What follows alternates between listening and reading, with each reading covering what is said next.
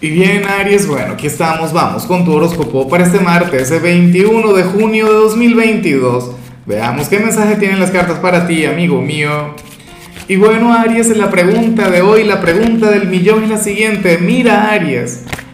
A ver, ya va, aquí se volteó una carta, y obviamente es tu carta, pero la pregunta es esta. ¿Qué preferirías tú, viajar hacia el pasado o viajar hacia el futuro?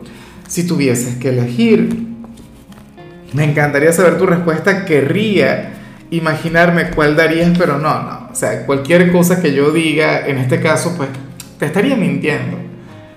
Ahora, mira lo que se plantea aquí a nivel general, Ariano, Ariana.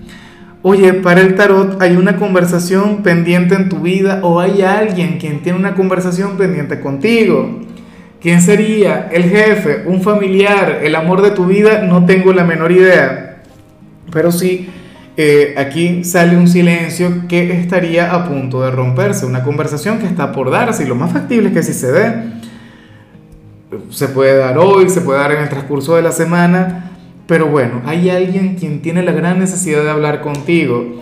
Ahora, puede ocurrir que si no te hablas con algún ser querido, si estás enfadado con alguien a quien valoras mucho, pues ustedes estén por reconectar. Fíjate que de hecho estamos viviendo un cambio energético, un cambio de estación. Hoy estamos conectando con el primer solsticio del año. Hoy el sol está ingresando en el signo de cáncer, no sé qué. Y bueno, eh, será primavera o invierno, dependiendo del país donde vivas, a menos que estés como yo, que en mi país siempre es verano.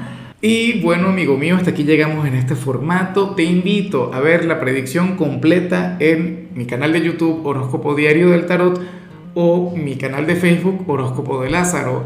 Recuerda que ahí hablo sobre amor, sobre dinero, hablo sobre tu compatibilidad del día.